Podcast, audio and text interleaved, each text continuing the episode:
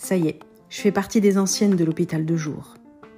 Je détecte tout de suite les premières hospitalisations. Bon, vous me direz, c'est fastoche, elles ont des cheveux la première fois qu'elles viennent. Mais il y a aussi celles qui ont fini les traitements et dont les cheveux ont repoussé. Mais celles-là, elles ont quelque chose de différent dans le regard. Je les reconnais maintenant. Celles qui en ont chié, celles dont le corps a subi les traumatismes de la chimie, celles qui ont lutté contre la fatigue irrépressible, et puis elles sont en terrain connu. Les nouvelles, elles ont le trouillomètre au maximum, le regard qui cherche sa route, parfois les cheveux écourtés depuis peu.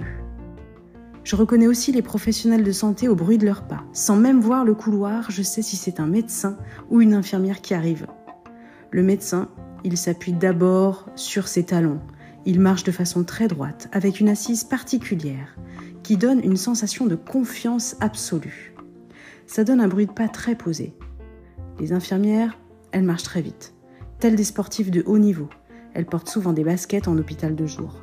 Je ne sais pas combien de pas elles font, mais ça se compte en kilomètres, c'est sûr.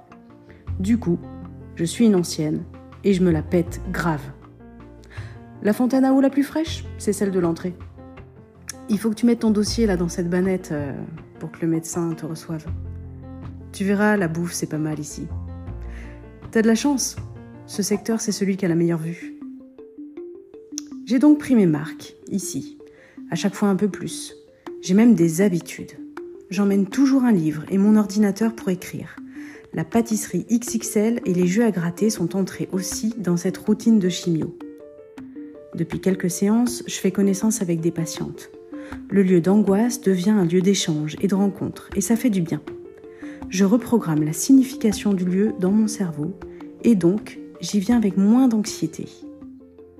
Chaque parcours est intéressant, chaque vision de la maladie me passionne, chaque pierre à l'édifice que je peux apporter aux autres me comble.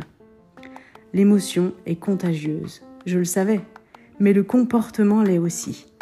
Quand je regarde la salle d'attente en arrivant, chacun, chacune est rivé sur un livre, un portable, un magazine, ou alors regarde dans le vide. Quand je m'assois, je salue l'ensemble des patients, puis généralement, j'engage la conversation avec le premier regard qui croise le mien, celui qui cherche du lien. Pour beaucoup, il n'est pas facile d'engager la conversation avec des inconnus. On n'ose pas briser la glace ou on a peur de déranger. Pour moi, c'est assez naturel. Je lance le dialogue avec des questions bateaux. Vous êtes suivi par qui? Il est sympa. Comment ça se passe les soins? Vous, êtes en, vous en êtes où du parcours? Etc. etc.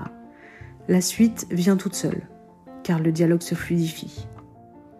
En général, les personnes proches de vous vont lever les yeux de leur portable et petit à petit réagir à ce qui se dit, par des mimiques, des acquiescements de la tête, et ensuite quelques phrases. Et puis là, c'est la magie qui opère. Les comportements sont contagieux, je disais. Si je brise la glace, j'ose lancer la conversation en salle d'attente, d'autres osent aussi parler avec des inconnus. Et puis, c'est toute la salle qui converse et qui échange des bonnes pratiques, des remèdes de grand-mère anti-nausées, ou encore la dernière méditation écoutée pour lutter contre les insomnies qui touchent 60% des patients atteints du cancer. Une infirmière m'appelle. C'est mon tour d'entrer dans un box pour la chimio. Je me lève, je salue tout le monde, je change de salle et je jette un dernier regard. La conversation continue après mon départ plus personne n'a l'œil rivé sur son portable. Victoire, objectif, secret, atteint. C'est mon petit bonheur du jour, ma lumière dans l'orage, ma danse sous la pluie.